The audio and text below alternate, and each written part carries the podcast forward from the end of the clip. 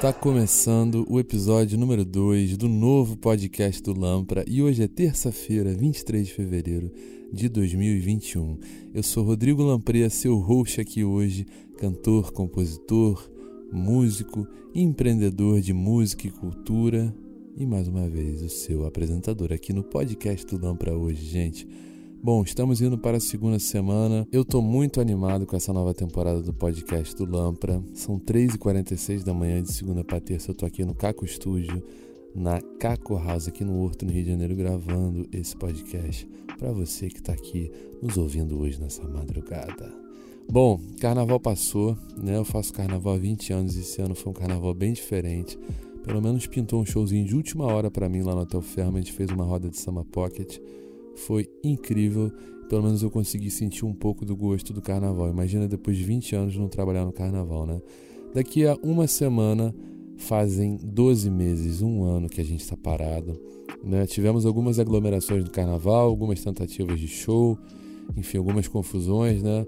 Mas eu ainda acho que não é hora de aglomerar, não é hora de ter show, infelizmente. Apesar de estar tá sofrendo na pele, assim como eu falei no primeiro episódio os efeitos dessa pandemia na nossa indústria de música, de shows e de eventos. Mas vamos falar de coisa boa, gente. Hoje eu tenho um super convidado aqui para receber no podcast do Lampra. A sala dele fica a mais ou menos 3 metros do meu estúdio, então daqui a pouco ele vai bater na porta aí.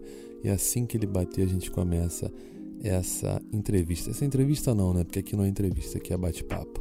Bom, queria contar um pouco para vocês sobre as minhas coisas. Rodrigo Lamprey está trabalhando muito em músicas novas. O estúdio aqui está a mil, como eu falei também no primeiro episódio. Caco Studio recebendo vários artistas. Nossa gravadora Little Glass está vindo com tudo. E o primeiro lançamento vai ser no dia 19 de março, com duas estrelas cantando uma música linda que a gente compôs aqui dentro juntos. E vocês não podem perder.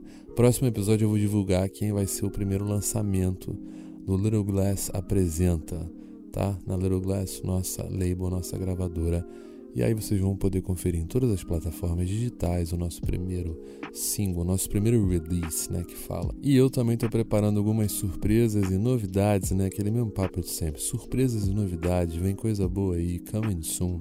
Muita coisa boa, legal para apresentar para vocês, muita música nova. Enfim, quem sabe vem um álbum por aí, a gente nunca sabe, né, gente? Bom, que mais? Se você quer falar comigo, estou no Twitter ou no Instagram, arroba Rodrigo Lampreia. Segue também no Instagram e no Twitter o Podcast Lampra, arroba Podcast Lampra. No Twitter não tem nada, né? Só para dizer que tem uma conta. Mas no Instagram estamos postando umas coisinhas por lá, então segue lá. Lembrando que nossos episódios vão ao ar todas as terças-feiras na sua plataforma digital favorita. E esse é um podcast de música. Aqui a gente debate as tendências, as notícias, novidades, curiosidades sobre a indústria global da música e recebe também convidados incríveis para falar sobre música ou qualquer coisa que tenha a ver com música. E já já o nosso convidado vai chegar aqui dentro do estúdio. Bom, gente, queria falar um pouco sobre as notícias que me chamaram a atenção essa semana, algumas coisas importantes, a começar com a notícia que eu li hoje, é isso mesmo, hoje que todo mundo viu, todo mundo já está sabendo, o fim do Daft Punk, né? Aquela dupla francesa, aquele duo francês, depois de 28 anos juntos, os caras se separaram, inacreditável, eles não deram motivo pelo qual houve essa dissolução de sociedade. Enfim, tem muita gente especulando aí que também pode ser uma jogada de marketing. De qualquer maneira, os caras fizeram história com o hit Get Lucky, com Pharrell e One More Time, enfim, muitos outros. Eu adoro Daft Punk. Queria muito um dia me apresentar com aquele capacete colorido. Eles são incríveis. Uma pena aí o fim do Daft Punk, né? Fica o legado da discografia, das obras e enfim, vai ser uma grande perda aí para a música pop global. Olha a segunda notícia que a gente tem aqui hoje na casa, uma notícia muito importante sobre a indústria de streaming, né? As principais plataformas, Spotify, YouTube, Apple Music, Amazon, Deezer e outros pagaram mais de 2 bilhões de reais em royalties históricos no streaming, né? Isso foi uma pesquisa, é um acordo histórico, né, para a indústria musical. O The Mechanical Licensee Collective, né, que é o MLC, anunciou que recebeu esse total aí de 425, quase 425 mil milhões né, de dólares em royalties não combinados de provedores de serviços digitais, né, os DSPs, né, esses todos que a gente falou. Então, muita grana aí, esse mercado está mais vivo do que nunca.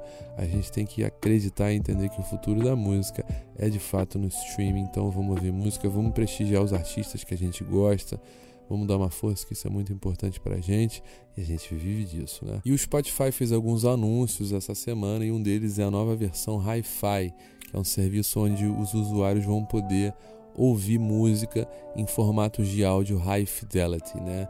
Outra coisa que o Spotify anunciou foi a expansão global em mais de 80 novos mercados e também mais mudanças para os podcasts, que é uma coisa que eles estão investindo muito, né? boas notícias aí para o Spotify.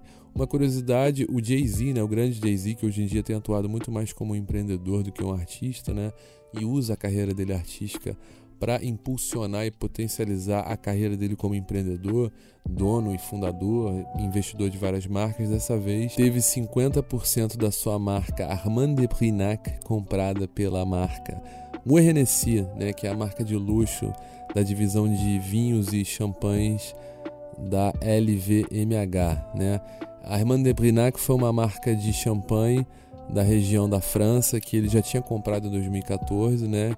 Que era uma marca que foi desenvolvida e fundada e gerenciada por gerações de amantes de vinho na França, né? Pai e filho. Ele comprou essa marca e essa marca bombou em 2019 quando ele vendeu 500 mil garrafas de champanhe pelo mundo depois de ele ter colocado essa marca num, num clipe, né? Depois que ele teve um problema com a Cristal, né? Que é uma outra marca de champanhe que ele acusou de racismo, enfim. Então, agora a Moët Hennessy comprou 50% dessa marca do Jay-Z. O Jay-Z sempre atuando cada vez mais como um grande empreendedor.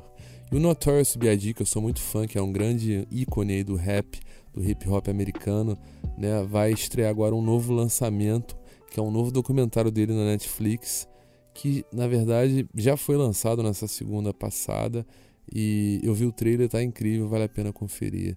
Notorious B.I.D., a série original aí da Netflix. Gente, e o Milton Nascimento, nosso querido Bituca, depois de quase 25 anos, apareceu sem suas tranças, né?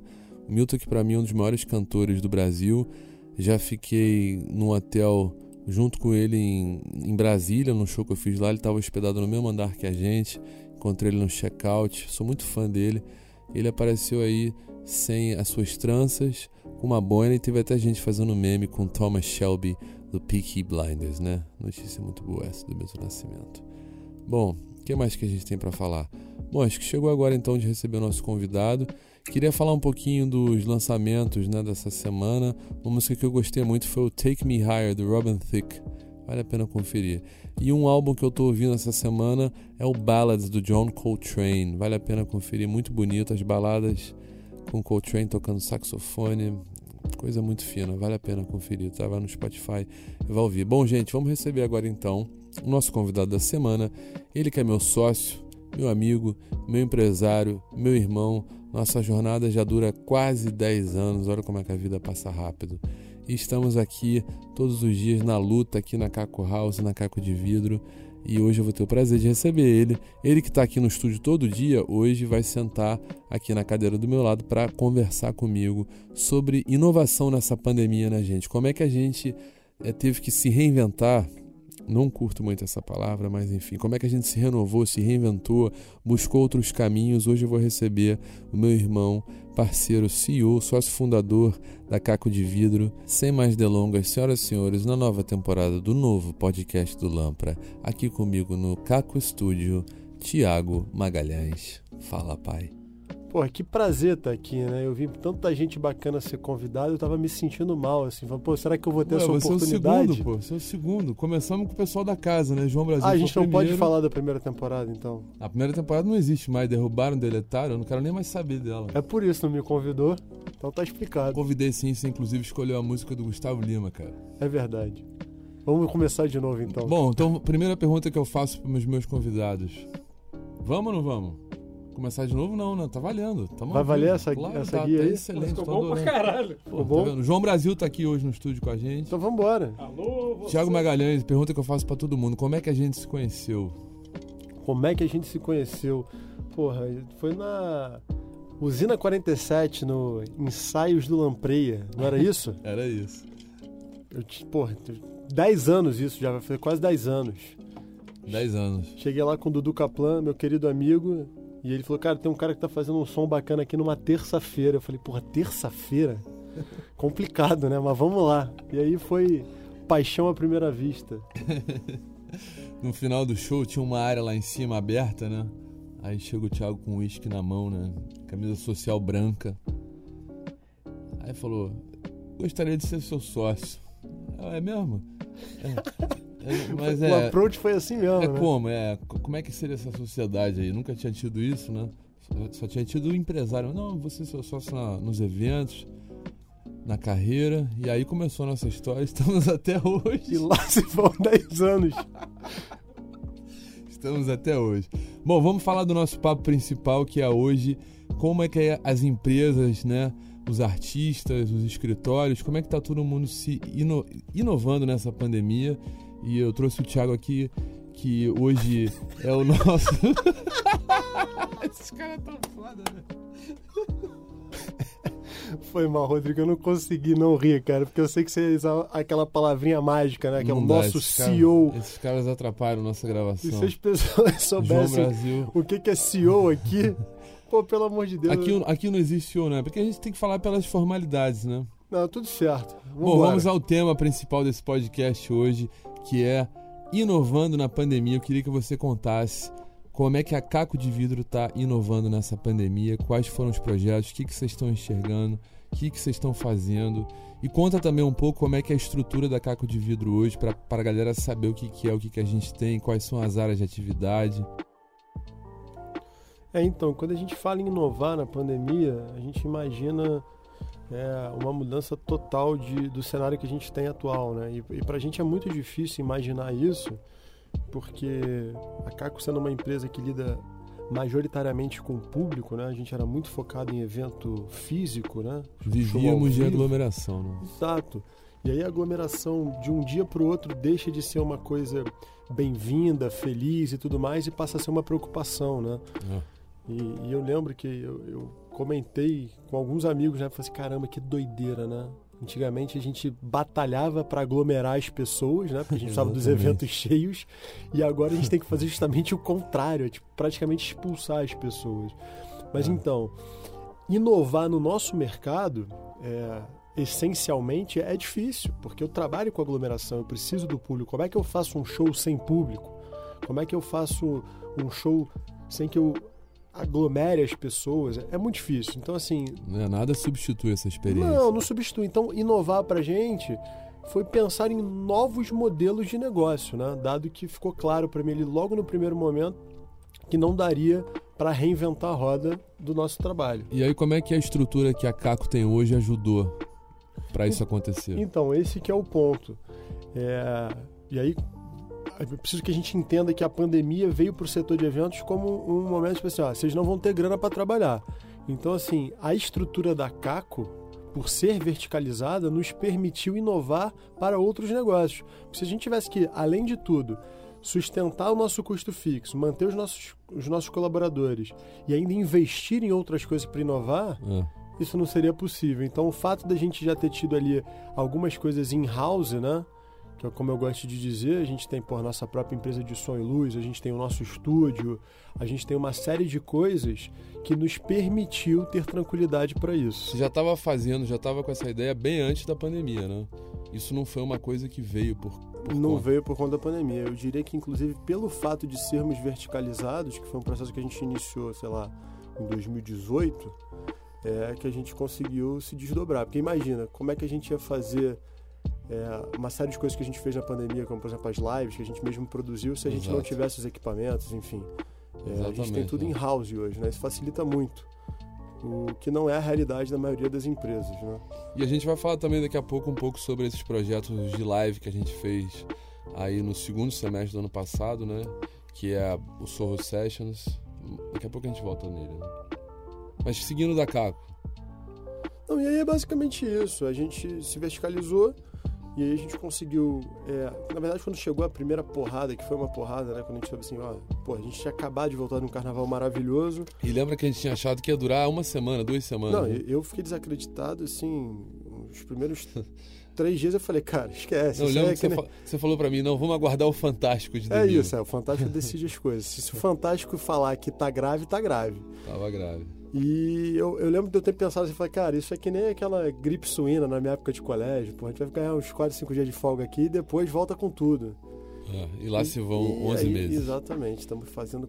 Estamos chegando a um ano, né? E- Um ano, mês que vem. Sim, mas aí a questão foi toda o seguinte: a, a fase da negação foi um pouquinho demorada, eu achava que as coisas iam voltar rápido. E aí depois eu vim direto para a fase da aceitação e da aceitação para adaptação foi uma questão de dias. A gente falou, ah, a gente tem que se, se movimentar. Achar uma solução, se reinventar, né? Que é o que todo mundo adora falar. Mas aí como é que você acha que a Caco se reinventou? O que que nesse processo de verticalização, como é que isso... eh, Você falou da live, falou do estúdio, mas como é que você acha que isso ajudou a, a Caco de Vidro enxergar outros caminhos e achar outras possibilidades? É, eu acho que a, maneira mais fácil de você enxergar outros caminhos é quando você olha para a coluna da esquerda, né, que é a das receitas, e você vê que elas zeraram. e eu costumo dizer que, que uma coluna de receita zerada talvez seja um dos maiores catalisadores de criatividade que uma pessoa pode ter, né? A barriga com fome, É né? aquela frase, né? Que um- um- uma barriga com fome e um, um bolso vazio ensinam muito mais do que qualquer faculdade. Exatamente. E aí a gente precisou correr atrás. Você participou desse processo. Eu acho que, é, voltando naquele momento inicial que a gente percebeu que a gente precisava se movimentar e eu acho que foi importante, cara. Tirou a gente da nossa zona de conforto e trouxe vários projetos que a gente queria muito fazer e a gente não tinha tempo por conta da correria dos eventos do dia a dia. Antecipou, é. É, a, pan- a pandemia antecipou muitas tendências, né? E acabou que pra gente na prática isso foi uma realidade. Mas vamos falar desses projetos. Quais foram os projetos de bases que a Caco de Vidro conseguiu implementar por conta da pandemia, que foi, que foi oportuno pra gente? Um foi o Sorro, né? Quer falar um pouco sobre o Sorro? Eu sou sobre... fãzaço do Sorro. Quando você me apresentou o Sorro, é, eu acho que a gente fez a primeira, primeira edição do Sorro, já foi no Fazano, não foi? A primeira foi no Fazano. Ah, eu lembro, quando eu entrei ali, que eu olhei aquele clima, eu falei, cara, a gente precisa fazer disso aqui um projeto duradouro. Ah, Porque ele, ele, ele vem muito é, corroborar com, com a nossa ideia de, de criar ambientes para a música, né? Que é o que a gente sempre se preocupou aqui dentro da, da nossa estratégia da Caco. E quando o Sorro foi ganhando corpo e a gente foi fazer aquela edição do Shopping Leblon, um pouco antes da gente viajar, sim. e que foi uma maluquice, cara. A gente, pô, passando no Shopping Leblon com, com o nosso grande parceiro Rodrigo Lovati. Rodrigo Lovati é um cara bom pra estar aqui no É, podcast, esse é hein? um cara que tem que vir, porque realmente tem muita história, é um cara muito querido. É. E que a gente tava passando por uma loja, o Lovati olhou pra loja assim e falou assim: o que, que você acha que dá pra rolar aqui? Eu falei, pô, acho que dá pra gente fazer o sorro aqui. E era uma loja, uma hamburgueria toda quebrada, que o, shopping No tinha- quarto piso, né? É, tinha- né, no meio do praça de alimentação, Praça ele, de ele olhou assim pra mim com a cara meio incrédula falou assim: É, talvez seja legal, mas pra quando? Eu falei: Que dia é hoje? Ele terça? Eu falei: ah, Acho que dá pra, pra vir na quinta. É, eu fui o último a saber também, né? O Thiago É. me avisou, ah, vamos fazer, mas eu falei, cara, a gente tá indo viajar, como é que a gente vai fazer isso? Eu não vou nem poder estar aqui. Ele não tem problema não, vambora. Mas aqui, gente, tudo é assim, né? A gente inventa as coisas da noite pro dia. O Thiago gosta de passar as missões pro dia seguinte, aí todo mundo tem que se virar. Criar, executar, né? Coitado eu acho que é bom dessa maneira porque não dá tempo de vocês inventarem desculpa pra não fazer, né? Não tem nem tempo pra desculpa. Aqui todo mundo é, é soldado no quartel que é trabalho. Exatamente. E, e aí entra que aquela coisa que a gente falou lá no início, que não existe CEO, né? Porque a gente mete a mão e faz. Todo mundo é. Aqui, gente, se vocês quiserem aprender a trabalhar, você tem que vir fazer um estágio aqui. Magrinho que o diga. Magrinho que eu diga. Aliás, ele podia fazer uma participação especial nesse podcast. Eu tinha que botar ele no, no bônus no final, só reclamando. Vou mandar, vou mandar até um WhatsApp aqui pra ele. Vê se ele aparece, né? Mandar ele subir. Mas que mais de projeto além do Sorro, assim? E, ah, Não, não, seria legal falar do Sorro, é. E aí a gente chegou e o Lovati virou pra mim e falou assim, cara, vocês são muito loucos. Eu falei, Lovati, se, eu- se a minha galera puder trabalhar no shopping de madrugada, quinta-feira a gente inaugura com um coquetel. Aí ele, que, que, que já, já não gosta de um coquetel, né? Falou, Ama, ama. tá, tá, tá fechado, vambora. E aí a gente inaugurou o Sorro. E aí, naquele momento, né? Eu tô falando tudo isso pra gente poder chegar nesse exato. É, que, que foi o momento que eu falei, cara, a chave virou. Esse projeto é um projeto bom, que a gente viu pô, numa quinta-feira, numa loja que a gente montou de um dia pro outro no Não, Shopping e, a, Leblon. e, a, e a cenografia ficou incrível. Foi Eu maravilhoso. lembro que eu cheguei lá, eu tomei um susto. Esses caras conseguiram tornar uma loja abandonada, caindo aos pedaços, num... parecia um pub de, de Londres, do Sorro de Londres. E O aí, Ita chegou. o Magrinho entrou. Daqui a pouco ele vai falar um pouco aqui com a gente também. E aí a gente, bom, entregou aquele evento e eu falei, cara, é isso. E, aí- e aí logo depois veio a pandemia. Exatamente. É, foi quando a gente voltou de viagem. Quando a gente estava viajando, eu lembro que a gente estava na Suíça, em Genebra. A gente Já tentou tá- comprar máscara, Já lembra? tava todo mundo usando máscara, a gente tentando comprar máscara Já e não tinha. não tinha. Sold out. Isso 20 de janeiro. É, realmente. E, e qual é outro projeto que a gente tem também, além do Sorro, que era legal você contar? Cara, eu acho que de uma maneira geral era legal a gente falar da Little Glass, que Exato, que- é isso que eu queria chegar. É, que a Little Glass hoje é, é a, a gente percebeu a necessidade da gente ter a nossa própria gravadora, distribuidora. Quer dizer, distribuidora não, porque a gente acaba distribuindo por, por um outro parceiro, mas a gente ter a nossa própria gravadora Uma label, né? é, pra gente ter um pouco mais de autonomia, pra gente criar as coisas que a gente queria dentro do estúdio. E eu acho que a gente só tirou a Little Glass do papel porque a gente estava nesse nosso intervalo de criação e eu tenho o maior orgulho do que a gente está fazendo. Inclusive, a gente tem que eh, mandar um abraço aí pro nosso sócio Rodolfo, Rodolfo Bianchi. querido, que está conduzindo o processo com Esse é maestria. Esse, é, esse, esse é um CEO. Esse é um CEO. Esse tem pinta de CEO, Tem fala como CEO e executa como CEO. Tem todo o physique de rolo É, do CEO. Physique de role, exatamente. Esse tem. E... Aliás, eu quero chamar ele pra uma sessão aqui no estúdio. Passar uma madrugada com a gente. Ele toca, Acho né? que ele vai adorar. Ouviu, né, Rodolfo? Convite feito no ar, hein? É. E temos que chamar ele pra ser entrevistado aqui também. É, ele é outro. A gente, a gente tá cheio de personagem bom pro, pro podcast. E então, enfim, a, a Little Glass é isso, é a nossa nova gravadora. A gente tá com uma série de artistas upcomings, como o Rodrigo gosta de falar, Up and coming artist.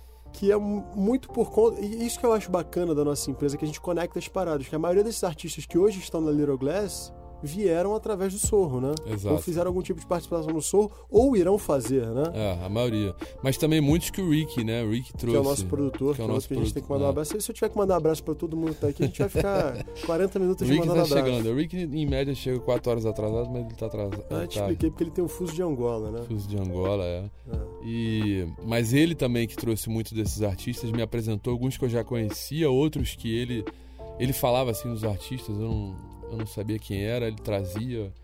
E aí muitos desses também participaram do Sorro, né? Do, do projeto digital do Sorro. Que é um outro projeto que a gente tem que botar pra frente de uma maneira Que tá geral. rolando. é. Na verdade, a gente tá com a primeira temporada pronta. Filmamos aqui na Caco House. Né, o Sorro recebeu artistas como Bárbara Dias, Tibi, é, Beca Perré, que mais?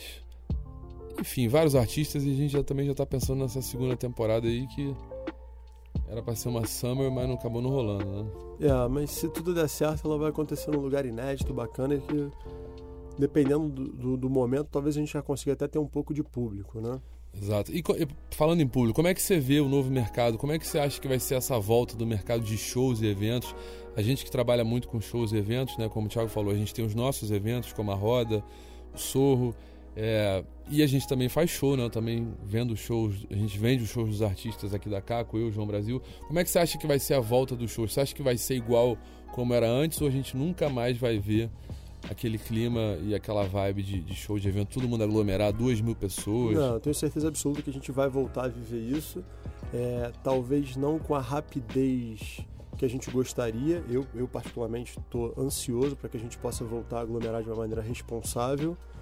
É, acho que a gente viu aí no, no, no carnaval um, um pouco dessa vontade das pessoas de estarem juntas, né?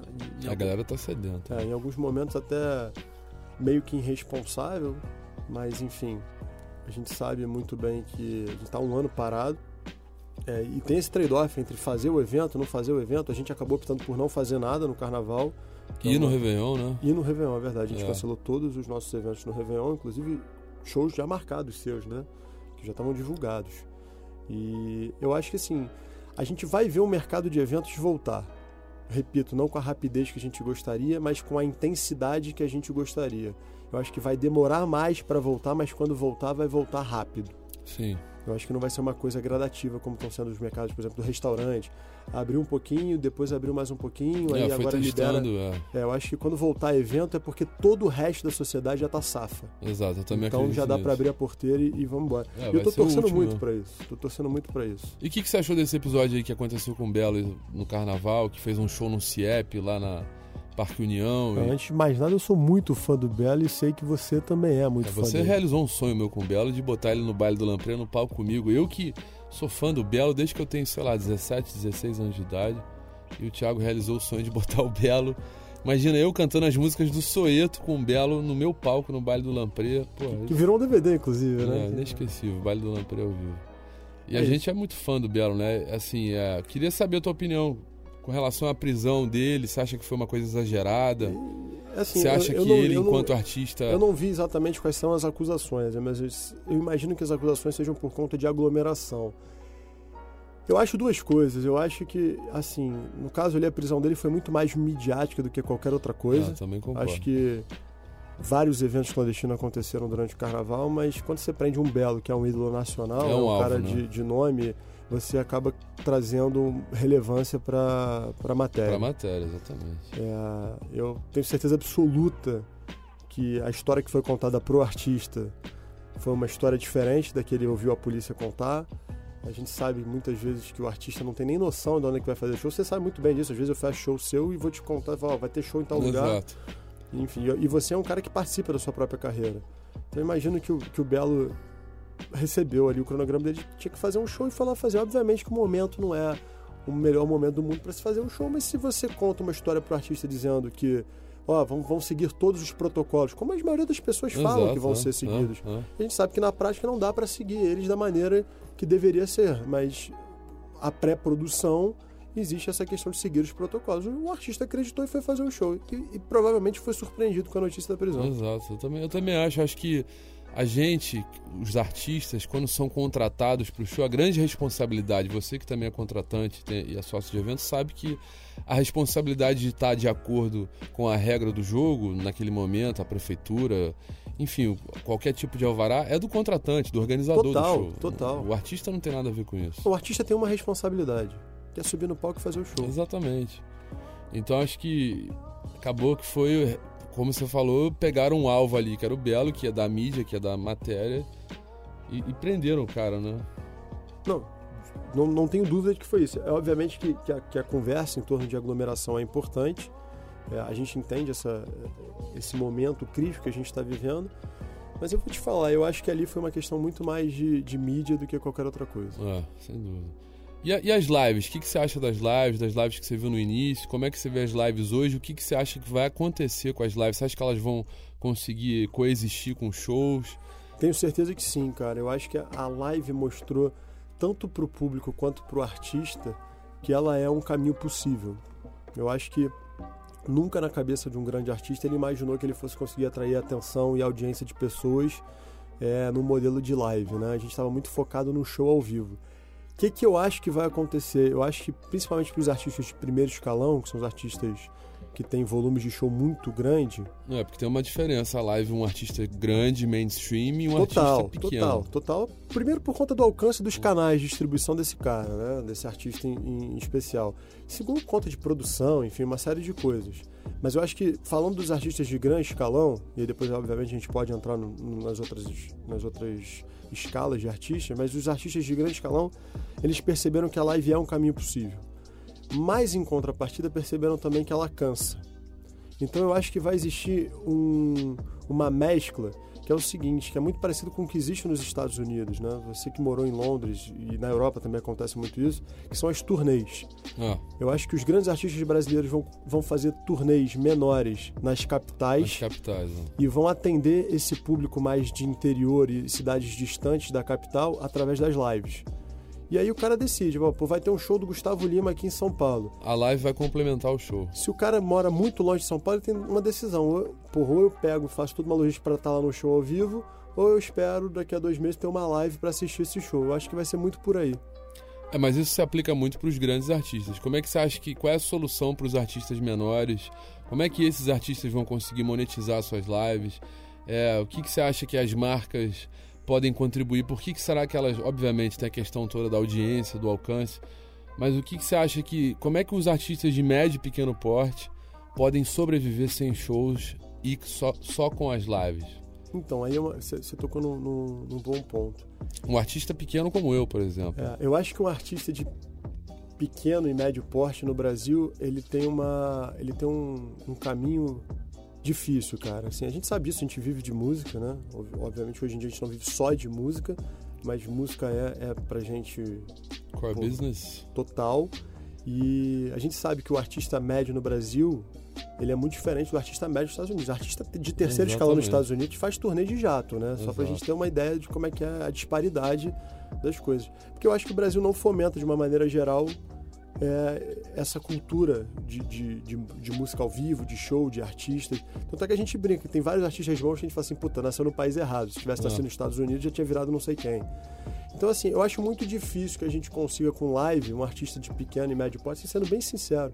Eu acho que live para um artista de pequeno e médio porte é só pra, porque tem que fazer mesmo, é. que é uma questão ali mais de deixar a moral da tropa alta mas eu não consigo ver uma maneira de remunerar uma live de um pequeno médio artista. A não ser que esse cara já tenha patrocínios, como é o teu caso, que parcerias. Assim, Pô, sou pequeno artista, mas a estrutura que você tem hoje em dia tem artista médio que não tem. Né? Você tem alguns parceiros aí na, na tua estrada que, que possibilitam que a gente faça várias coisas que a gente faz. Exato. E aqui, falando de live também, eu acho que outro assunto que você falou no início, que eu acho que é também uma grande tendência para o mercado de música, também nesse gancho da live, é a questão do digital. O que, que você acha que os artistas podem fazer no, nos seus mundos digitais? Como é que você vê o digital entrando com força no mercado de, de shows e eventos? A gente estava conversando sobre isso ontem, lembra? Né, Além dos, da, das carreiras dos artistas, mais shows e eventos, como é que você acha que o digital vai agregar e vai mudar isso daqui para frente? Então, é o que a gente estava conversando ontem. Eu acho que é, não, não dá para negar que o digital hoje faz é, frente a, ao show ao vivo. Assim. Os grandes artistas hoje têm uma receita muito forte no digital.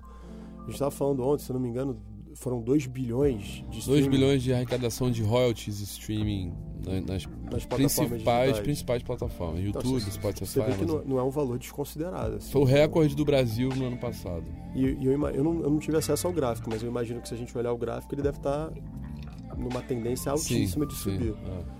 Então, eu, eu acho que o digital é um caminho, tá? A gente está falando de música aqui, mas eu acho que o digital é um caminho de uma maneira geral para o mundo.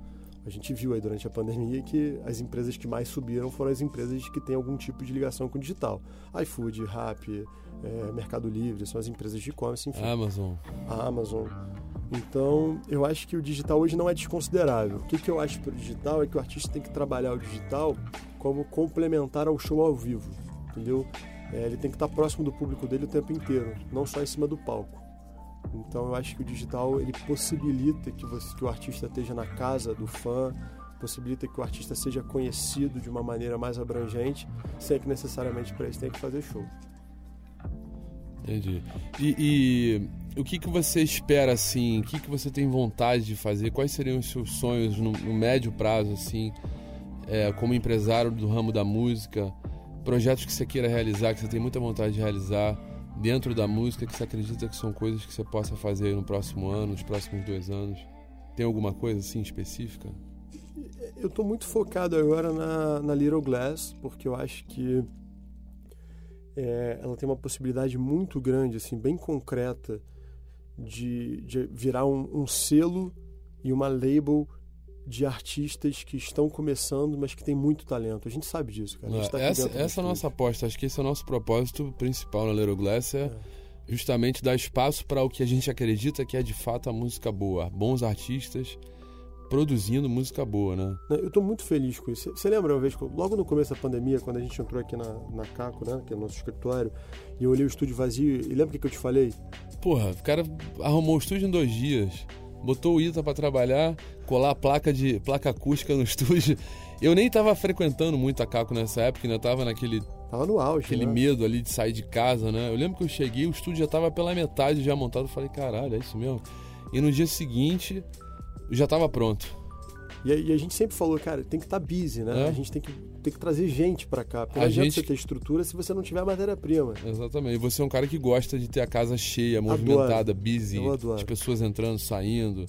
Thiago é um, Thiago é um host de natureza, né? O cara gosta de tratar bem as pessoas, trazer comida, cozinhar. E a gente criou essa que- coisa de awareness aqui no estúdio, né? A gente queria isso, né? Não, e surgiu o Cacucu que É, daqui. tudo daqui, tudo ideia de doidão de madrugada Exatamente. que, que virou. Inclusive, gente, vocês têm que conhecer o Caco Cook. É, aproveita a aí, veio né? de sessions, sessions da madrugada aqui dentro. É, A gente precisava de uma larica para os artistas e aí criou-se o Cacucuque, né? Não, e eu olhava a mesa do estúdio, a mesa branca, que era a mesa pronta do João Brasil. Falei, cara, essa mesa tem que ser comprida, cara. Essa mesa tem que ir de ponta a ponta. A gente aqui de tarde, uma da tarde, duas da tarde, os caras colando placa. Aí o Thiago, vai agora lá comprar madeira. Medi uma madeira, o Léo chegou, compraram a madeira. No dia seguinte a madeira já tava pintada. Eu entrei aqui e falei, caralho, outra mesa, né? Outra. A, tipo, a nave já tava de outro jeito. E hoje o estúdio tá lindo, né? Pô, eu entro tá. aqui todo dia, eu falo, cara, Tá. a gente tem um dos estúdios mais cozies que eu conheço, de mais bom gosto, Pô, sem papagaiada. É, e a galera que vem fica, fica em casa, né? Falta Que um tapetinho persa aqui no, no, no pé dos Eu produtores. já fiz a minha parte, eu botei esse tapete aqui esse maravilhoso, tapete aí tô é- pagando até hoje, dividi em 24 Nosso sofazinho vezes. de couro que tá Se eu 80 soubesse que ia centavos. vir a pandemia, nem tinha comprado esse, tinha comprado mais baratinho. Não, as luzes coloridas, né? Agora estamos bem equipados de luz. Tem lâmpada pra tudo que é lado, faz da cor que a gente quiser. Não, tá maravilhoso. E o que me deixa mais feliz é que quando os artistas vêm aqui, eles falam, pô, tô me sentindo Todo mundo se sente em casa, todo mundo tira o tênis. Sempre, eu reparo, a primeira coisa que eu reparei lá, tirou o tênis, ó. É Tá, já tá à vontade. É isso. Já tirou o tênis, já tá à vontade. Bom, pra finalizar, vamos falar um pouco sobre música, né? Que é esse podcast de música. Claro. E todo mundo quer saber. Umas perguntas musicais para Thiago Magalhães. A primeira é: aonde você ouve música? Em qual plataforma, em qual circunstância você geralmente está ouvindo música? Cara, eu continuo usando o Spotify, pra mim é é a mais completa. A gente tem uma conta duo no Spotify, eu e É, você. Você é me deu de verdade, presente. é. Você, você, é você é, É um minha duo. mulher no, no é, Spotify. no Spotify, né? é. É verdade. Graças a Deus. E o que eu mais escuto é Spotify e eu gosto muito de, de, de escutar e assistir no YouTube. Você eu, gosta? Eu gosto, cara, porque eu- por ter essa visão de produção, eu gosto muito de ver a produção dos shows. Dos shows, né? É, é uma coisa que- que variavelmente eu boto na minha segunda tela lá na minha sala e deixo rodando um show qualquer. E qual a playlist que você gosta, assim? Se for pensar de cara, a playlist pra botar em qualquer situação, qual é que você mais. Pô, a galera, ouve? a galera vai achar que é marmelada, mas a que eu mais ouço é Stay Zen. É mesmo? É a tua. Essa é boa, tem que atualizar ela, tá meio velha. É, eu inclusive quero aproveitar aqui pra fazer essa reclamação. Acho que É. você podia realmente atualizar, porque eu tenho certeza que tem gente que tá escutando aqui. Qual é? Eu fico achando que não. é. playlist. Não, essa playlist tá boa. Mas eu tenho que atualizar. Eu não atualizo as minhas playlists há uns três meses, quatro meses. Tem que voltar Eu, nisso. eu te confesso que eu sou um usuário preguiçoso do Spotify, então eu nunca fiz uma playlist, eu não sigo as pessoas, então eu escuto essa tua, porque eu tenho salva, que eu gosto muito de pegar a estrada ouvindo ela. É isso que eu ia te E perguntar. Em quais circunstâncias você ouve? Pegando... Estrada. No carro você ouve muita música? Normalmente no carro eu tô resolvendo problema, ou, ou dando esporro no magrinho no telefone, ou então vendo nota fiscal que o nego não emitiu. Então, não dá nem tempo de ouvir música. é, Mas em casa você ouve? Em casa eu escuto, escuto. E aí o que eu tô falando, o que, que eu faço? Normalmente eu boto no chart do Spotify e deixo tocar as, as embora. 50 a mais. Ah, vai, gosta de saber o que, que o mercado tá rolando. Exatamente, né? é uma maneira de É. escutar música também tá estudando o nosso mercado. E qual é o artista assim que você mais gosta de ouvir? Se você fosse escolher um artista pra ouvir pro Se eu resto da tivesse que escolher, escolher um único artista no meu Uma Spotify, única voz. você fala assim, cara, só pode ter um artista no teu Spotify. Isso é uma decisão difícil, mas eu escolheria John Mayer. John, pô, excelente. Ah, Excelente. John Mayer tem discos incríveis. é. E qual é a qual é a música assim que você lembra? A primeira música que você ouviu, você tem essa memória? Você que você é um cara que gosta de música, né? A primeira música que eu, que eu, eu escutei assim, quando eu entendi que eu gostava de é música, a primeira memória de a primeira música Tenho, que eu escutei. é A Say a Little Pray For You, Diane Warwick. Que tá no nosso Sorro Sessions Tá no nosso interpretado. Por isso que eu gosto tanto dessa música. Ah, Foi uma tá. música que a minha mãe disso. escutava muito. É. A minha mãe tinha um, um- um carro que ela ia buscar a gente no, no colégio, pô, eu era moleque, eu estava no Santo Inácio nessa época, não era nem Santo Agostinho. E ela botava esse, esse CD e, cara, eu escutava aquela música em looping, né? Você sabia que a Diane Warwick morava aqui perto, né? Não. Ela tinha uma casa no Rio, aqui no Jardim Botânico, aqui quase no Horto. então, aí você vê, Morou são, anos São aqui. as sincronicidades. Doideira, né? Bom, a última pergunta que a gente tem para Thiago Magalhães: qual seria a música do seu casamento? Música do meu casamento, Se Pô, você é- fosse casar amanhã, uma pergunta difícil. qual é a música que ia tocar no momento da Eu entrada? ia fazer uma piada, mas eu não vou fazer, não. É... Cara, eu não sei. Eu acho que eu deixaria pra minha noiva decidir. Boa. Eu também faria o mesmo. É, né? Eu não ia me meter nisso, não, Porque porque a é chance de dar um problema é grande, né? problema grande. É. Música no dia do casamento. Isso é um sonho que elas É, eu acho que elas gostam muito mais do que a gente. Assim, a gente gosta, mas para elas é o dia talvez mais É importante isso. da vida delas. Então acho que elas têm todo o direito de escolher essa canção. Né? Eu deixaria ela Eu faria tomar essa decisão. Senhoras e senhores, recebemos aqui hoje no podcast do Lampra, tomando um, um, Um belo um, whisky, um wiki, né? né? Estamos aqui de wiki hoje. Ah, Hoje pode, né? Hoje é quinta. O wiki né? da Caco, gente, é cinco pedrinhas de gelo, Cinco pedras de cowboyzinho até a dobra. copo, baixo. Se passar da dobra, uma hora e meia de mau Uma humor. hora e meia de meu amor. Valeu, gente. Thiago Magalhães, muito obrigado, irmão. Foi um prazer conversar com você. Prazer aqui. foi meu. Porra, Estamos juntos. aqui. Valeu, gente. Até semana que vem. Fui. Podcast do Lampra.